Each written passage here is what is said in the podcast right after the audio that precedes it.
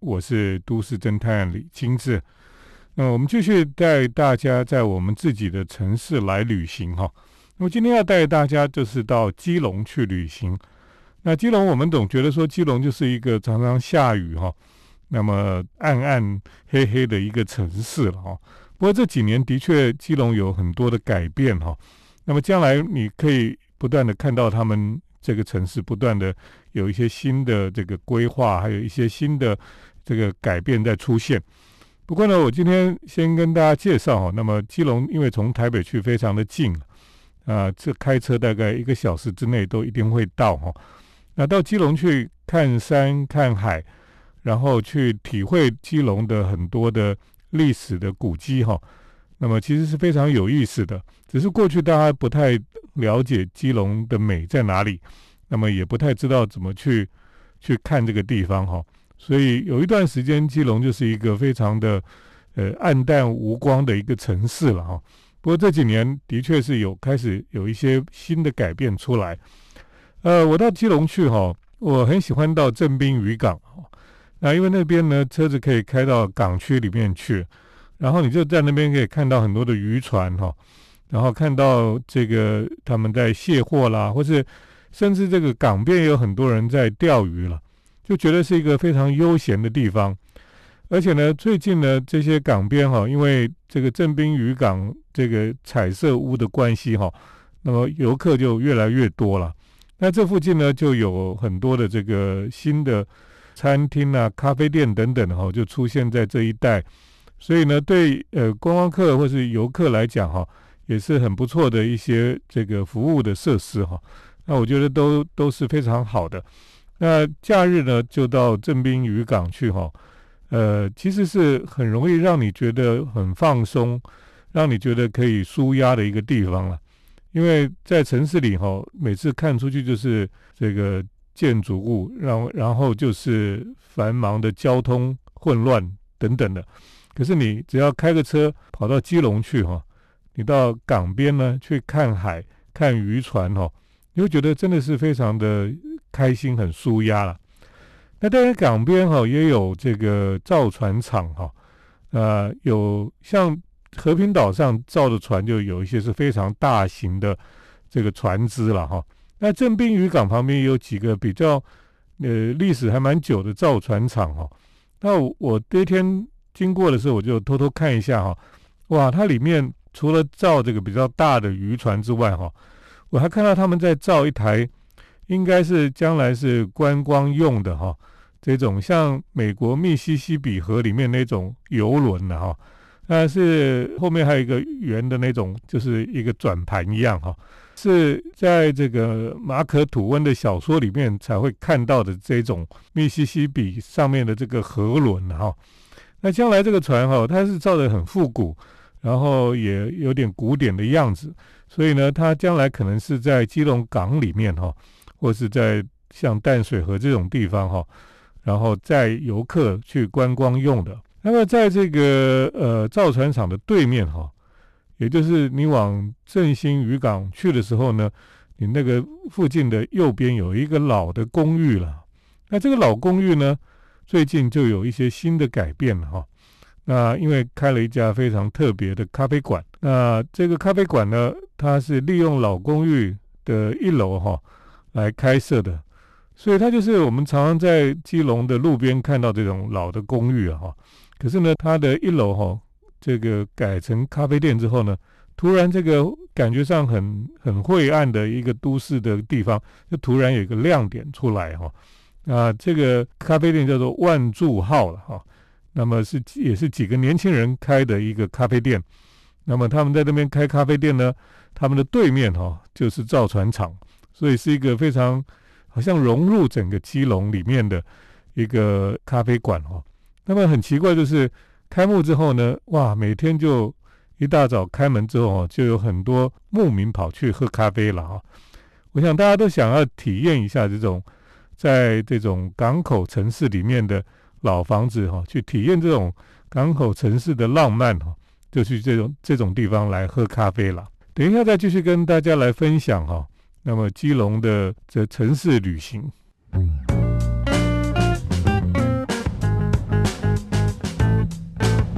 欢迎回到我们建筑新乐园节目，我是都市侦探李清志。我们介绍在基隆的镇滨渔港这边哈，那么有新的咖啡馆了，叫万柱号。那它对面就是造船厂，所以呢，其实它这家这个建筑物原本那个店面哦。也是在卖这种船上用的缆绳的哈，所以那个招牌都还在。不过呢，万柱号它基本上自己咖啡店是没有招牌的，所以可是大家居然都知道，都跑去那边喝咖啡，好神奇哦。那它的楼上哈都还没有这个正式利用哈，可是它你可以让它可以让你爬到楼上去，爬到屋顶上去看看这个整个渔港的景观了哈。这边渔港呢这几年哦有一些改变了哈，那最明显就是那个前面有一个老的建筑哈，是日本时代三零年代的建筑，它是一个圆弧的转角的一个建筑。所以这种建筑呢，它的呃平面配置上面哈，入口就是在转角处啊，在这个弧形的转角哈，这个上面你就可以看到，它本来就是写着是基隆的渔会哈，基隆渔会的一个建筑了。那它是在这个三零年代日本时代盖的一栋公共建筑哈。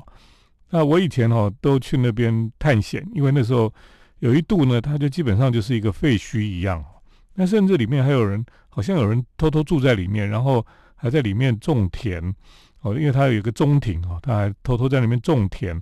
还有以前去探险的时候，还有里面有人在晒衣服等等的。可是这几年呢，经过这个整修哈，那么已经整修快要完成了。那么那天我去的时候，从大门偷偷望进去哈，哇，里面一进去就可以看到这个往上走的楼梯哈，是很漂亮的楼梯啊。那个将来哈。整个整修开放后，应该是一个很不错的一个历史建筑哈。那么镇滨渔港附近就有多一个可以去参观探查的一个地方哈。那另外呢，在镇滨渔港里面这边彩色屋那边最近也有开了一个新的一个店哈。那这个店叫做小岛走走哈。什么叫小岛走走呢？它其其实是它也不是咖啡店，它是一个专卖 brownie 的店哈。brownie 就是美式的。一种蛋糕了哈，叫 brownie，基本上都是巧克力的。可是呢，这家店的巧克力这个 brownie 哈，跟一般的又不太一样，它是非常花式的哈，就是有点像法国甜点一样，它有很多非常 fancy 的这种，每一个都不太一样。那有加了覆盆子的这种水果的，也有加各式各样的不同的佐料进去的。那我那天去吃了一个是比较日式的 brownie 哈，这是非常奇特的，因为它有白玉、有红豆、有抹茶哈。那白玉就在上面，那红豆在内馅，呃，中间还有这个抹茶，吃起来非常爽口哦。因为 brownie 通常非常的甜呐，甜到有时候会觉得腻，所以它那个就有这个抹茶，有红豆。那么上面还有白玉哈，吃起来还算哎非常好吃，而且呢，他们就反而是没有卖咖啡哦，我就点了一个茶哈。那么在我就坐在户外哈，在渔港的旁边呢，正滨渔港那边，那么在那边喝茶，呃，吃这个有点偏日式的甜点一样哈，那么就觉得非常的舒压。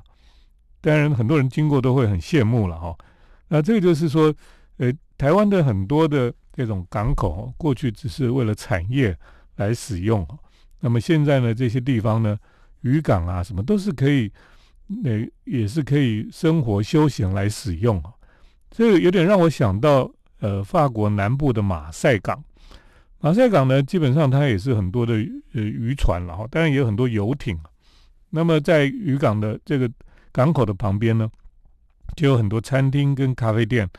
那么大家都坐在户外，就可以看船看海，就觉得很舒服啊哈。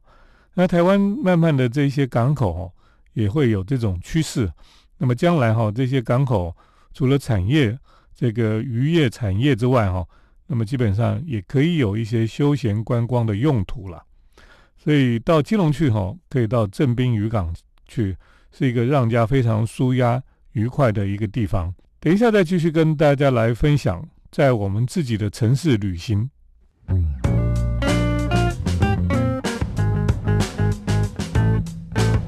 欢迎来到我们建筑新乐园节目。我是都市侦探李清志。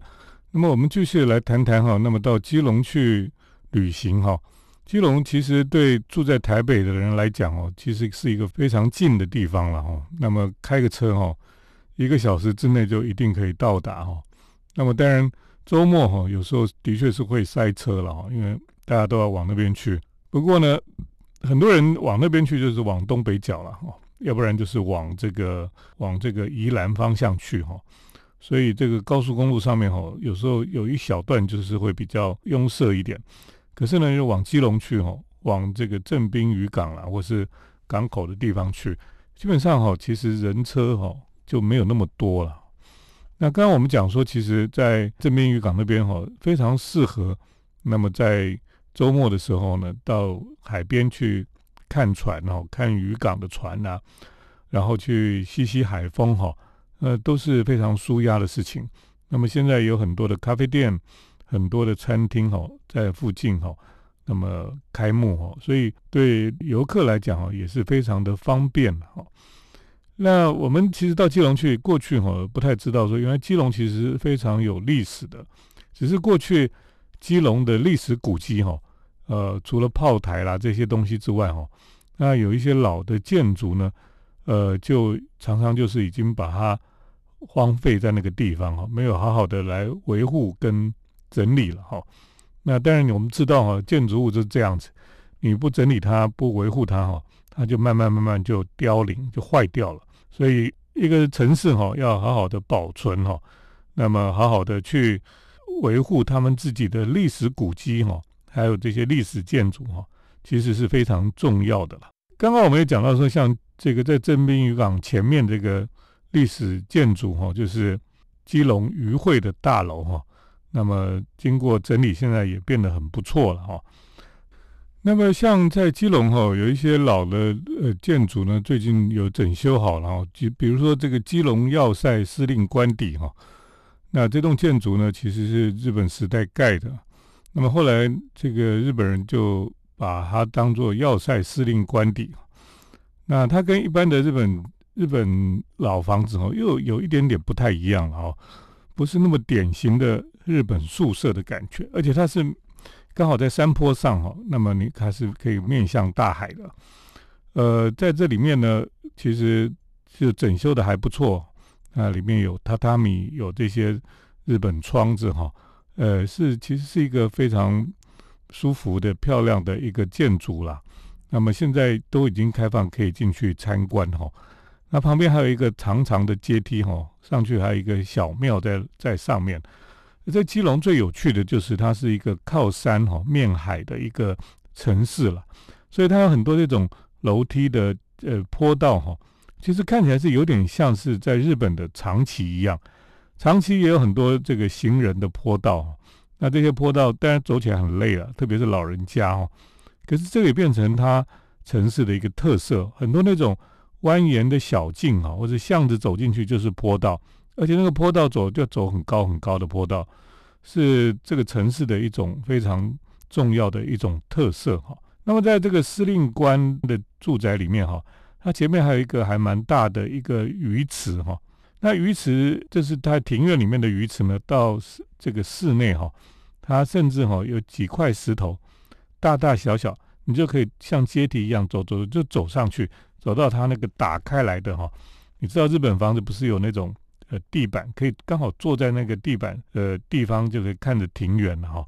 那这个地方就是因为他们房子都是架高的，为了防潮哈，通常都有架高，所以你坐在这个那个窗户打开来哈，就坐在这个木头地板的旁边哈，那么你就可以看到庭园，然后远处就可以看到海哈。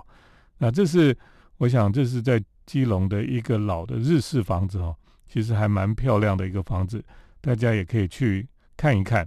等一下，继续跟听众朋友来分享。那么，在基隆的城市旅行，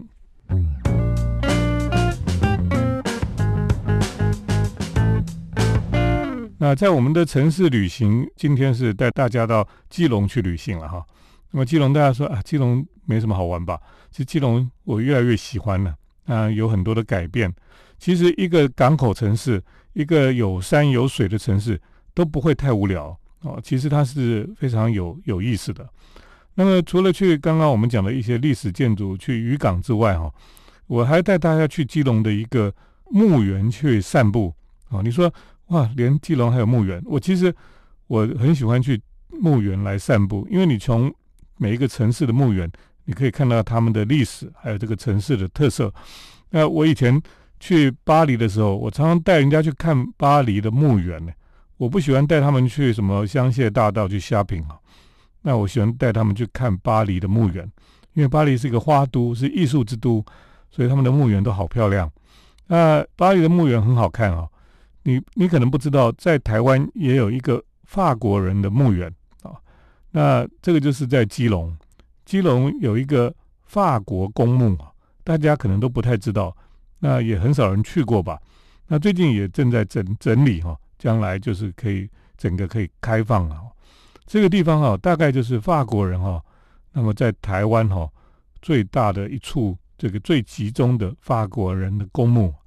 那为什么会有这个法国人的公墓啊？这个就是这个这个墓园就告诉我们的一个历史了哈。一八八四跟一八八五年间呢，侵法战争的哈，就是当时的清朝，那么跟法国的战争，这个战争呢。其实起因是因为法国想要占领这个越南呢，那越南当时是清清廷的这个藩属国哈，所以呢，清廷就他们就进特别来进犯，那么在很多地方呢就掀起了这个战争哈。那当时法国是派这个大将啊孤拔，那么率领海军哦，那么就就进攻很多地方哈。海军当然他们很强盛哈。所以他们的海军很很厉害。那么清廷的海军其实是很训练不好了哈，装备也可能不太好。所以呢，在海战上面哈，这个法国人就占优势。可是，在登陆战之后哈，就不是那么容易了哈。那他们也攻打了这个澎湖、淡水哈，那么还有基隆。那淡水也是他们也是死伤很惨重啊。那当时呢，马街也在在淡水，所以他也帮忙救护了很多。两边的军人哦，他们都有给他这个医疗的服务了哈。那么在基隆呢，因为基隆是一个很重要的一个海港哈，所以法国人他们也进逼这个基隆，而且他们的战舰哦就在海外就开炮，这个开炮呢就把基隆很多炮台哈都很很准确的就把它打掉了。那清朝的军队哈，他们真的训练是比较糟糕一点，他们的炮哈。打的就不准哦，可是这个法国的海军他们的炮就打得很准，所以这个法国人登陆之后呢，可是攻打基隆登陆之后哈，就不是那么容易了哈，因为基隆是一个地形非常险恶，应该这样讲哈，因为它有山了哈，所以其实防守上面是有很多这个地形上的优势可以防守，所以刘铭传呢就派了很多的。这个军队哈就来防守基隆，那么在基隆很多地方呢，就跟法国军队哈就对峙哈，然后就很激烈的战斗了。那这个战斗哈，这个大概打了从一八八四年一直打到一八八五年了。法国军队哈大概这个死伤有一半以上啊，当然很多人说是也不是因为战争他死掉的哈，很多是因为这些这些法军哈他们到。台湾来哈，那个湿热的天气啊，疟疾啦，这个痢疾啊等等哈，都让他们这个生病就过世了哈，所以就很多人就葬在这个地方啊，这个法国公墓这里。那大家现在去法国公墓哈，你就可以有如进到法国一样啊，那边的墓坟墓哈，因为法国人的坟墓跟我们台湾的坟墓是完全不一样的。那他们有这个整个纪念碑啦。有这个墓园的形式，上面写的也是写法文哈，所以你到那边去哈，你突然觉得，哎，我好像又未出国了哈，我跑到法国去看他们的墓园一样哈。这个是在基隆哈，可能很多人没有去过的地方了。我想今天节目有限哈，我就介绍在我们自己的城市旅行哈，基隆也是值得大家在周末去走走的一个城市。今天我们就跟大家介绍到这里。谢谢听众朋友的收听，接下来是都市侦探的咖啡馆漫步。都市侦探的咖啡馆散步。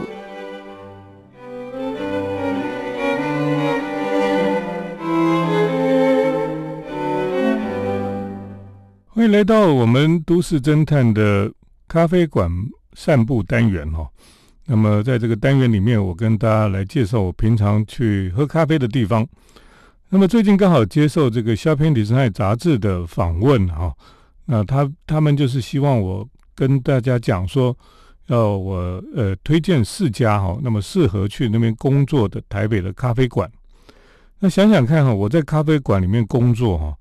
也大概有三十个年、三十年之久了哈，因为我毕业之后就常常去咖啡馆里工作。那很多人就说：“啊，你又去咖啡馆喝咖啡聊是非。”我其实去咖啡馆哦，都不是在聊是非了。我去咖啡馆大部分都是一个人在工作啊，那写文章或是阅读等等的。呃，所以我其实，在咖啡馆里呃写文章的这个工作效率是非常好的啊。那这个也是。我喜欢在咖啡馆里工作的原因了哈，那很多人就说你又去咖啡馆了，其实这就是每天的日常哈，对我来讲就是日常。那你说要推荐有几家这个可以去工作的咖啡店哈，那我那时候就跟他们推荐了几家了哈。那么其中哈有当然有几家可能是我以前跟听众朋友有讲过的哈，那有一些是可能是比较新的了哈。在没有笔电之前哈，我就是真的是拿着稿纸哈，那么在咖啡馆里面写文章的那种人哈，就拿着稿纸写写写写写写文章。那么后来真的有笔电之后哈，那时候就觉得说，哎，能够拿着笔电在咖啡馆里面写文章哈，其实还蛮时髦的感觉了哈。后来就就有一台 Sony 的这个笔电哈，然后就就开始在咖啡馆里面写文章了。那么写一写哈，真的是已经有很多。很久的时间了哈，所以他们称我是资深的咖啡馆游牧工作者哈。为什么常常要去咖啡馆才有工作效率哈？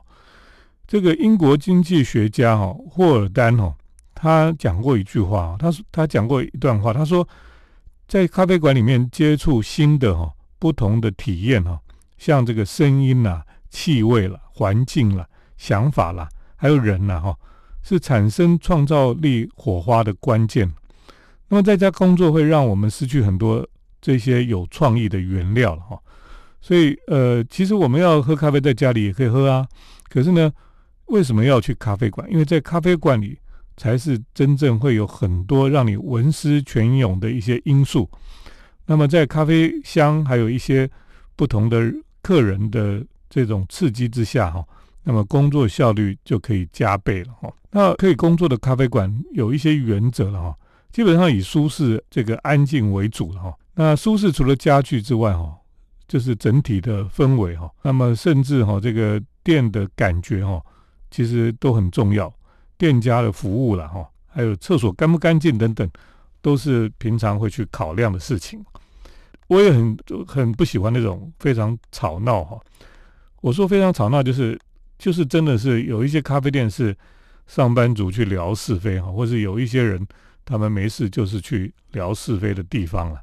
那对我们来讲哈，我们去咖啡店就是要读书，要不然就是写写文章这样子。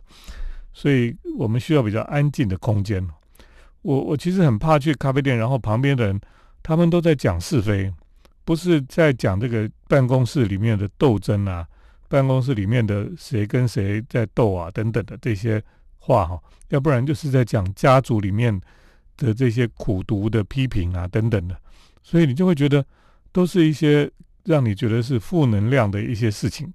然后你坐在那边喝咖啡，然后他们又好像旁若无人一样，他们就会讲得很高兴或者讲得很尽兴这样子，你在旁边就觉得。我不想听都不行哎，他就是一直就是一直听到这些，甚至听到一些八卦啦，一些这个。当然，如果你写社会小说的时候，这是蛮好的题材吧。